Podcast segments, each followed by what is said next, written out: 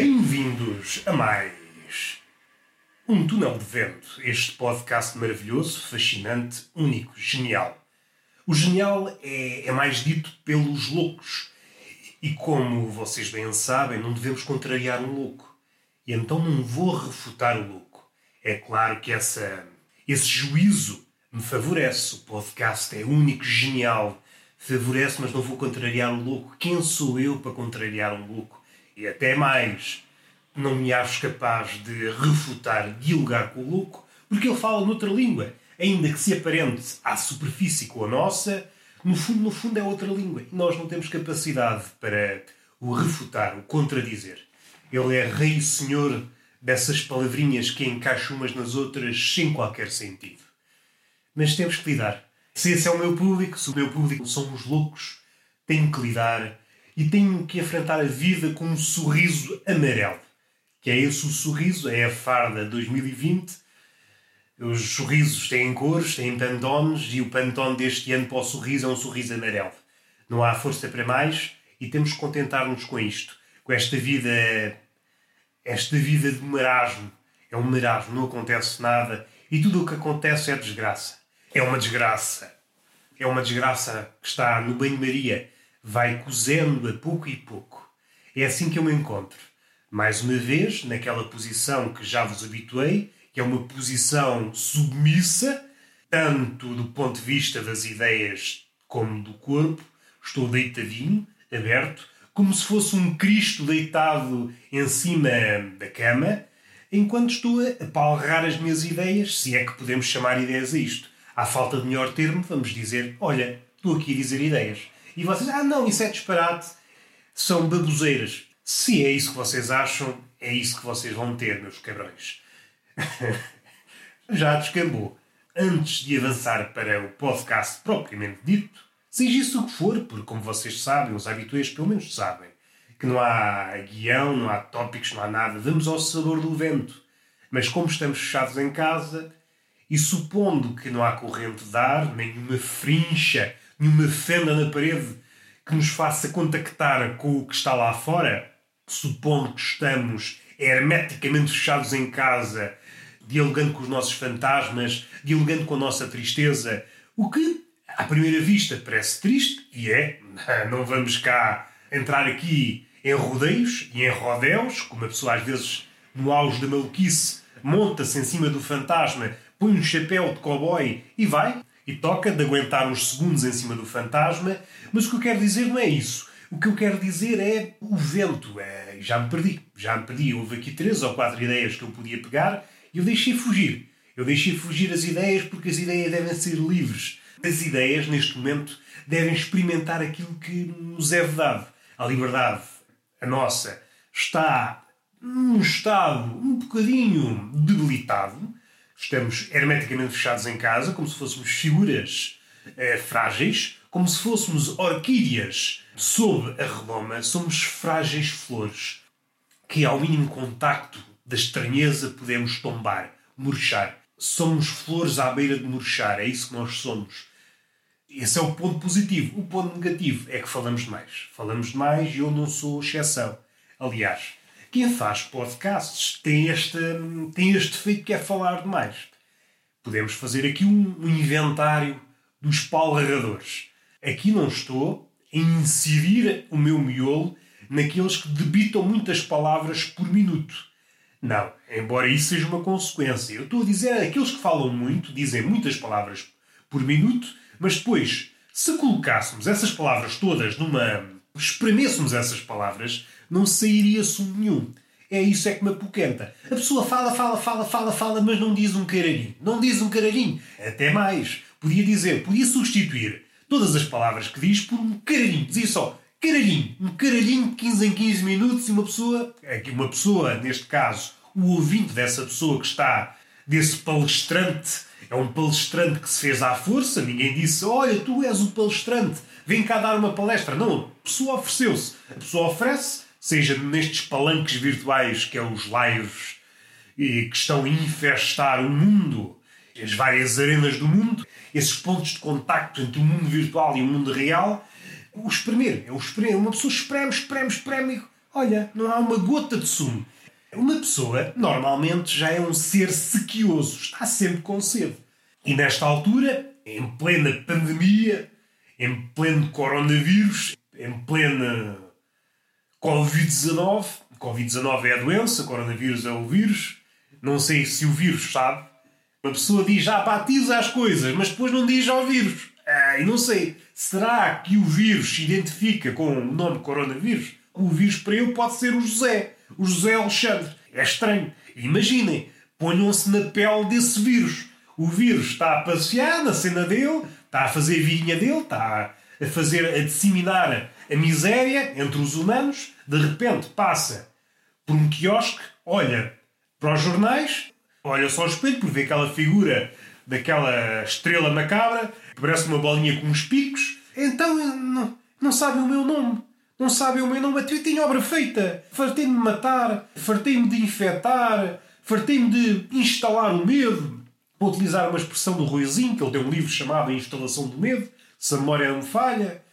Então fiz isso tudo, tenho obra feita, já cheguei a todo ao lado e mesmo assim não sabem o meu nome. E isso entristece, ponham-se na pele do vírus. O vírus é o José Alexandre e para nós é o, é o coronavírus. É, pá, isso é chato. É chato, uma pessoa farta-se trabalhar, é o artista, o coronavírus, farta-se trabalhar, criar obra e depois vai saber, não dão o devido mérito e nem sabe o nome dele. É, pá, isso entristece, imaginem, o vírus, o vírus já de si é uma coisa pequena, imaginem um vírus triste. Um vírus triste, ele neste momento está alegre. Se for triste, ui, ele passa-se da boneca, vai tudo à vida. Sofre uma mutação, começa tudo a ler e que nem pardais. Enfermiços. O que é que eu quero dizer? Não quero dizer mais nada. Paravejei, encontrei esta senda da paravoíce. Como é que se batiza o coronavírus? Que ele uh, não resiste à água. E é verdade, será que a água benta serve de medida de contenção do coronavírus? Será que uma pessoa se lavar a cabecinha à água benta fica protegido durante uns meses? Não sei. Os padres também deviam intervir nesta cena. Porque a água benta não é só. Então, se a água benta é eficaz contra vampiros, não será eficaz também contra o coronavírus? O que é que o coronavírus será mais que um vampiro? Cenas que eu lanço para o ar e depois, devido à gravidade, voltam a cair. Um dia mais tarde, volto a lançar porque até que os nossos horários coincidam.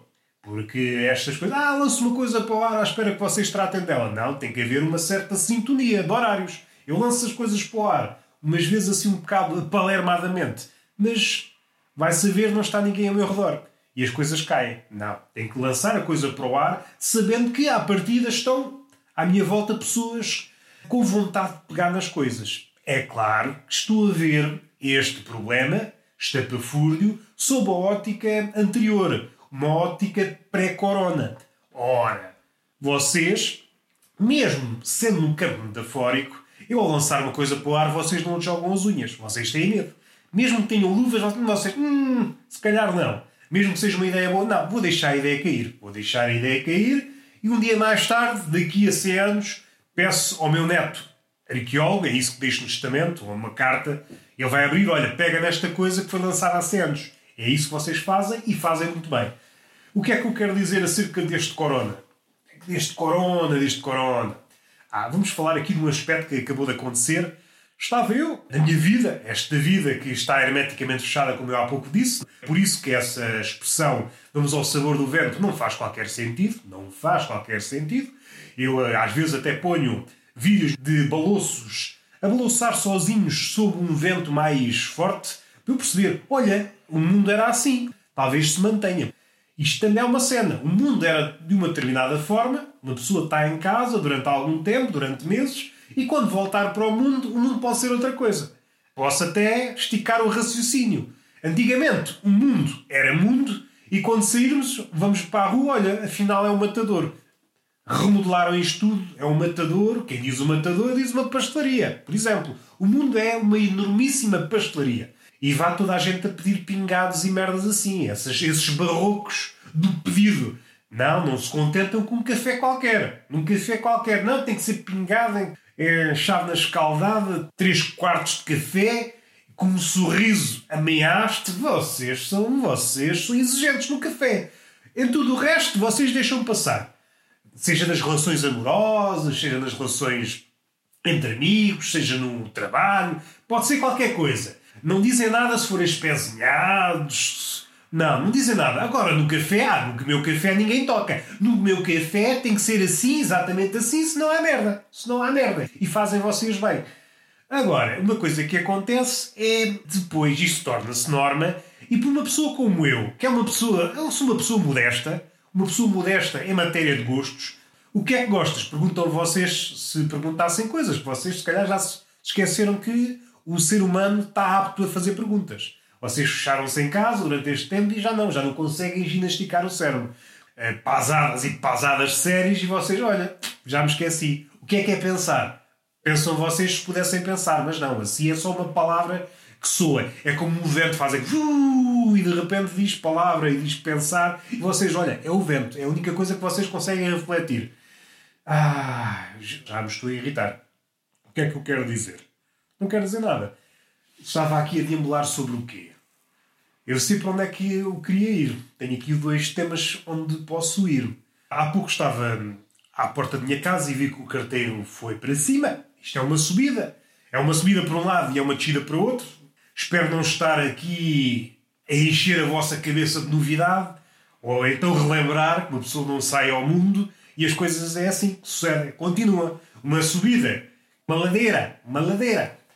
Um plano inclinado é uma subida num sentido e uma descida para outro. É assim que as coisas acontecem e continuam a acontecer até que alguém diga que não, não, isto afinal é tudo uma baboseira, isto aqui é um chouriço.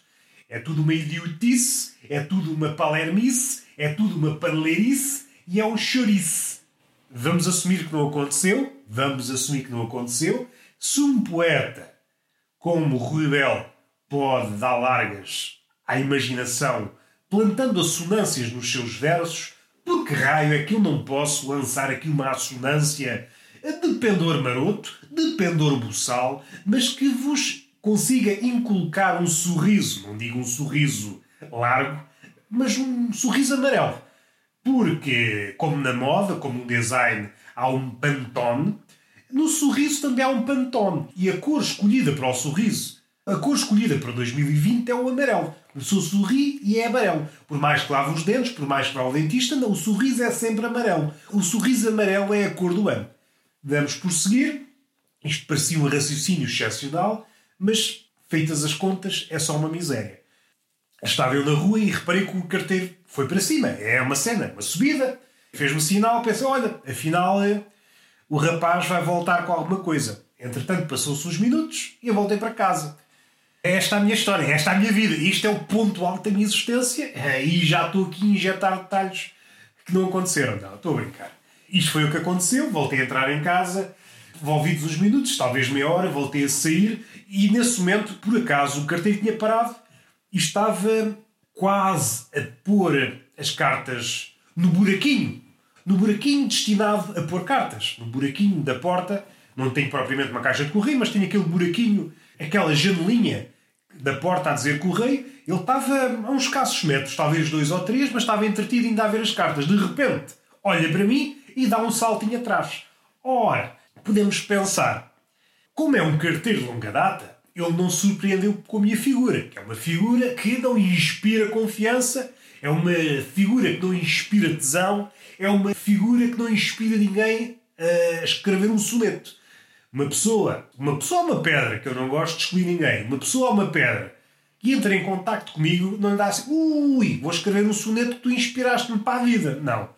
No máximo vai escrever uma elogia, uma coisa triste, a dizer porque é que a minha vida é assim. Estava a viver um momento tão entusiasmante da minha existência e de repente contacto com esta miséria. É a forma de corpo chamado Roberto Gamito. E eu compreendo, não posso levar a mal, apesar de me amargurar no meu recato, na minha privacidade, choro muito, choro muito. E às vezes estou na cama a chorar, a chorar, e quando reparo, sou uma ilha. O meu quarto é uma ilha, é um aquário. E quando vejo, já há peixinhos. E isso alegra-me, apesar de me afogar, porque eu não estou preparado para viver em ambientes aquáticos. Espero não estar aqui a a surpreender-vos com novidades, com nada de absurdo. Ah, não estava nada à espera. Pensei que eras um peixe falante. É isso que é a vida. Uma pessoa ilude-se, cria esperanças, cria fantasias na nossa cabeça e de um momento para o outro percebe: olha, afinal, esta pessoa não era aquilo que eu estava à espera. Pensei que estava a socializar com um centauro e de repente não. É uma pessoa que é apenas um cavalo. Ou melhor, vamos, já agora vamos aproveitar esta ideia. Imaginem um centauro, que é uma figura mitológica, que é metade homem, metade cavalo. Se metade homem não usar desodorizante, começa o cheiro a cavalo e transforma-se num cavalo inteiro. É por isso que eu suspeito que o centauro, a parte do homem, é uma parte higiênica, uma parte lavadinha. Caso contrário, transforma-se num cavalo e um cavalo, ao pé do centauro, não é nada especial. O cavalo é um animal bonito, sim senhor, mas ao pé de um centauro não é nada especial. O centauro é muito mais porreiro. Vamos voltar ao carteiro. Ele assustou-se e o motivo desse susto depreendo eu, porque eu gosto de depreender as coisas e como não tenho mais nada para fazer, ocupei uns minutos a depreender o que é que tinha acontecido, foi graças ao coronavírus. Podia ter acontecido um toque ou uma proximidade nefasta, seja para mim, seja para ele, ou seja, o contacto, o contacto humano, a proximidade. O contacto humano, aqui, não estou a dizer que houve a possibilidade de nos envolvermos amorosamente de, por exemplo, estou aqui a dar um exemplo que não é tão descabido assim, envolver-me aos amassos, dar um linguadão no carteiro. Não. Até porque eu tenho três cães e se os cães vissem isso, depois olhar-me eu de outra forma. Porque o cão tem esta relação com o carteiro que é uma relação de desdém. Um homem desfardado é um homem que não causa, pelo menos aos meus cães, não causa repulsa, não causa, não é motivo para, para latidos. Assim que o cão vê um personagem com o logotipo do CTT, ui, o cão passa-se da cabeça. Então, mas que é isto? Anda entregar cartas. Entregar cartas às pessoas. É escorrido logo a latidos. Dá vontade de abrir o cão. De abrir o cão. De, ok, de abrir o cão, que eu tenho um bisturi. Eu ando sempre com um bisturi na mão e de vez em quando abro um cão. Uma ponta à outra, depois volto a fechar, que eu já sabem como é que é. Eu, quando abro um cão, fecho o cão porque às horas que eu quiser, porque sou um veterinário uh, amador. Volto a cozer o cão. Foi um cão usado apenas para esta ideia. O cão tem esta relação com o homem carteiro. A minha carteira, por acaso, não. Como não há assim tantas, por acaso não sei se se aplica. É uma ideia que eu lanço outra vez para o ar e, olha, pode ser que o vento a leve para longe, como se fosse uma semente de uma flor rara e pode ser que polinize uma um cruzamento de uma, de uma papoila com uma avestruz, o que é que nasce? Não sei.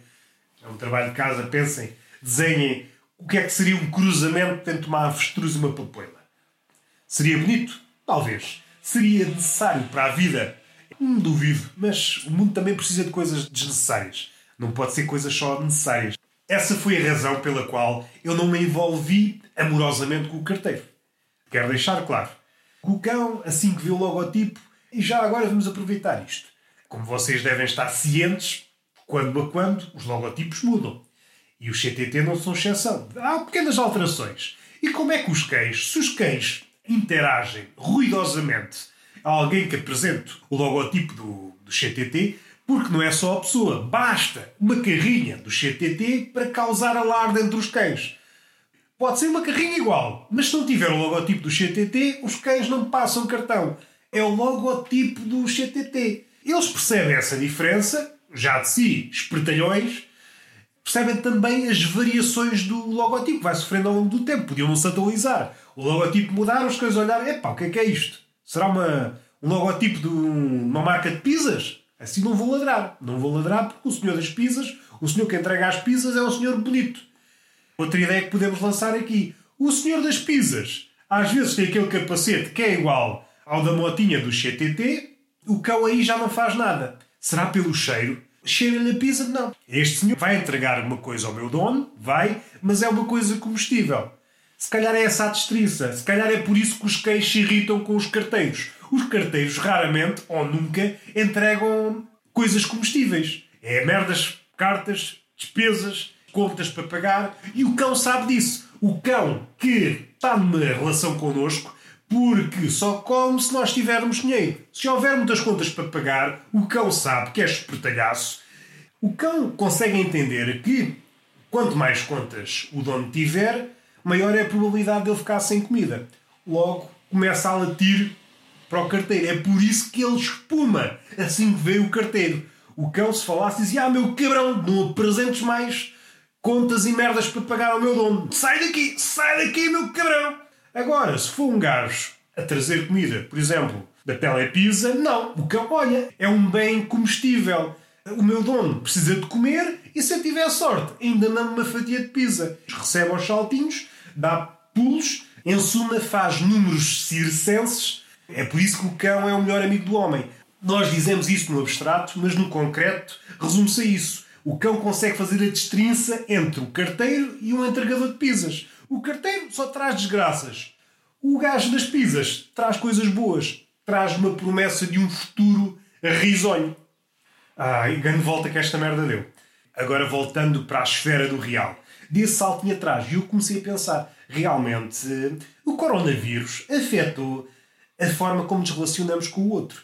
Até uma pessoa até se sente mal. Dá vontade de dizer, tive quase para dizer, epá, desculpe lá existir. Desculpe lá eu existir. Só por causa disso, vou para casa, vou dar um tiro nos cornos, que é para deixar de existir, que é para você não dar esses saltinhos atrás. Tomando uma ideia que é antiga como o cacete, que é mesmo assim, aquela ideia que a vida é uma dança. Se a vida é uma dança, a dança atual é uma dança feita de recuos. É claro que varia no seu padrão, mas é feita por passos à frente e passos atrás.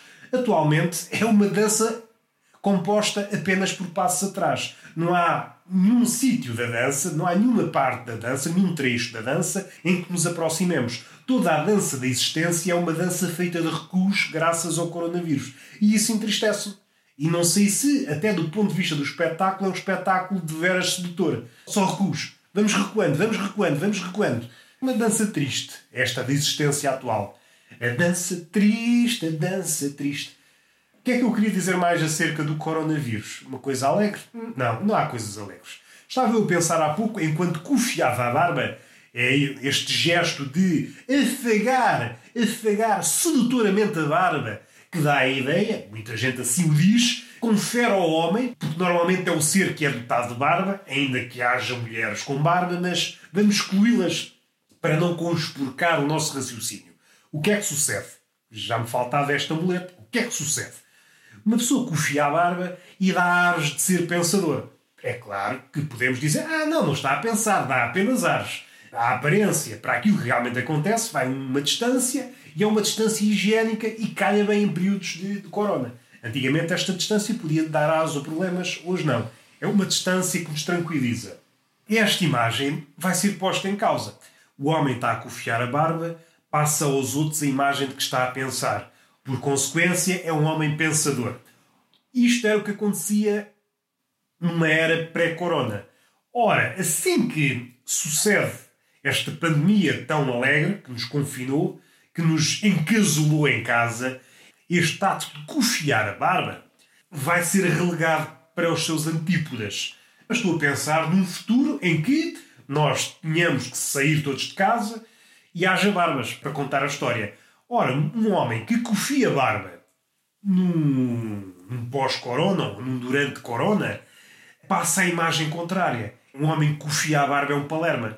Jogar a mão à cara, à barba, para afagar a barbinha, esta pilosidade facial, é motivo de chacota, é motivo de escárnio, é motivo de desdém até. Porque está a passar a imagem de um palerma. Sabe, com toda a informação que o que o empapa, que anda por aí pelos ares e pelas terras e pelo mar, anda por todos os meios. Devemos ter cuidado com aquilo em que tocamos, não jogar mão à cara, e aquele que confia, aquele que confia à barba, está a praticar atos repreensíveis. Repreensíveis do ponto de vista até para a humanidade. Que é um bocadinho triste. É um bocadinho triste e alegre ao mesmo tempo. Cada um interpreta as merdas como quer. Do ponto de vista de uma pessoa racional, é triste do ponto de vista de uma pessoa sádica que quer ver esta merda toda a arder. Então é alegre. Vamos aqui esmiuçar esta ideia e vamos ver até onde é que isto nos leva. Um gajo a cofiar a barba, antigamente dificilmente levaria à morte. Imagina, tocou de alguma coisa, vai cofiar a barba, daqui a três semanas ou duas ou o que for, morre. A causa da morte, cofiou a barba. E mais que isso, pode, o ato de cofiar a barba pode introduzir coronavírus no seu organismo e depois propalá-lo, disseminá-lo para outras pessoas. Então este ato que anteriormente era traduzível como homem que está a pensar, hoje pode ser homem que está a semear corona na barba. É um homem que pegou o coronavírus num sítio qualquer e agora está a semeá-lo na barba. E este gesto vai ser olhado com desdém, antes era olhado com alguma ternura, talvez demasiada até. Vamos ver as coisas, não é sinónimo, porque se não há tantas, só os homens com barba é que tinham pensamentos elegantes, barrocos, pensamentos dignos de um gênio. Não. Houve homens com escassa pilosidade, por exemplo, estou a lembrar-me de Einstein, uh, Newton. Não era um gajo que tinha um barbaçal, não eram. E não foi por isso que não deixaram de pensar. Ponho-me na pele de Einstein. Estava ali a jogar a mão ao queixo e dizia: Epá, se eu tivesse aqui uma barba, epá, isto é que era pensar. Assim não, assim tem que suar para ter aqui uma ideia. A barba causa algum conforto, alguma tranquilidade. Isso era o que acontecia antes e agora vai acontecer o contrário. No plano prático, o que é que pode acontecer? Uma extinção em massa das barbas. As barbas vão ser vistas de lado e cada um de nós, os homens, não vai querer estar associado a este ato. Passou a ser um ato. um ato do passado. E vamos voltar a ver carinhas ao léu. Carinhas desnudadas. Para uns vai ser uma desgraça, porque a barba a barba dava-lhes ali uma proteção, uma carapaça. Por vezes a melhor coisa que tinham na cara era mesmo a barba. O que estava por detrás desse biombo de pilosidade era uma miséria, era uma catástrofe. E agora isso vai vir à tona outra vez, a tristeza de todos nós. A barba pode estar em vias de extinção. Eu continuo com a barba, claro está, eu sou também um animal em vias de extinção, mas continuo em casa Estou a despedir-me. Esta é, estou quase a dar a extrema unção à barba. Estou aqui a ter os últimos pensamentos. Estou a pensar copiosamente. Estou a pensar prodigiosamente. Apontar todas as ideias e depois tiro a barba. Já sei que vai ser um período de escassez de ideias. A ideia sem barba não é a mesma coisa. Não vem à tona com essa facilidade. As mulheres talvez não saibam, a não ser aquelas com um buço farfalhudo, mas não sei até que ponto o efeito é o mesmo não sei se dedilhar ou afagar o buço tem esse efeito. Nunca vi isso, uma mulher afagar o buço, dizer, oi, oh, estou a ter uma ideia. Não. Normalmente a mulher tem um efeito contrário. É bloquear a cabeça, fica sem ideias. A mulher fica tão tensa, ui, o buço, tensa, deixa de ter ideias. O homem é o contrário e é por isso que não estou a dizer mentira nenhuma se dissesse que o homem é superior à mulher. Pelo menos nesse aspecto da pilosidade. O homem convive bem com a pilosidade facial isso depois confere-lhe ideias melhores. Vai ser um período negro para quem é de esquerda. Porque quem é de esquerda normalmente tem barbas grandes. E isso vai ser triste. Os hipsters vão desaparecer, pessoas de esquerda vão desaparecer e vai tudo parecer a mesma coisa. Cara sem pilosidade nenhuma. Vai ser um tempo sem ideias, mas se calhar é esse o tempo que nós estamos a vivenciar agora.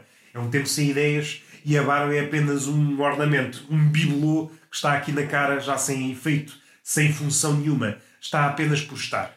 E vamos finalizar o podcast. Há alguma alegria neste podcast? Não há alegria. Falámos de barba, falámos de corona, falámos de queijos, carteiros e coisas assim. Importância uh, estratosférica. Que é isto que nós precisamos. Enquanto asmático, já me está a faltar o ar. Se há coisa que me entristece, é saber que sou asmático e continuo com fogo. Começo a pensar: ui, será que a asma foi de folga? Será que, será que tenho aqui os pulmões capazes de correr três maratonas seguidas de pé coxinho? Não. Afinal, a asma continua cá e dá sempre, mostra, olha, rapaz, é a asma a falar comigo, rapaz, tem cuidado, que o fogo está a faltar, já estás. Eu, sozinho, tinha orgasmos. É claro, cada um de nós, sozinhos, pode ter orgasmos. Vocês podem já estar a comentar dentro da vossa cabeça. Via masturbação eu posso ter o orgasmo sozinho. Sim, ninguém está a dizer o contrário. Mas eu nem preciso de masturbar para atingir o orgasmo. Basta ter asma, continuar a falar, falta-me um fogo e eu. Esta é a minha condição física. Sou, sou o alvo, sou um alvo apetecível para o corona. Se o corona me apanha, ó, vou à vida logo. E vamos finalizar. Não há beijinho na bochecha, não há palmada no rabo. Eu sei que há carências, há carências nesse aspecto, estavam habituados a uma ração de palmadas no rabo e agora foram impedidos de, de encherem o cu, que é mesmo assim. Vocês enchiam o cu com carinho. Pronto, agora têm que recorrer a uma, a uma ração sem saborona. É um carinho distante, um carinho virtual. Tem ali um gostinho, mas é um gostinho artificial, está cheio de aditivos. Vocês é que querem contacto fervilhante. Uma mão que venha desempestada e vos acaricie com selvagerias. É isso que vocês querem para a vossa vida. E vamos finalizar. Façam a vossa vida, que eu faço a minha. Até à próxima.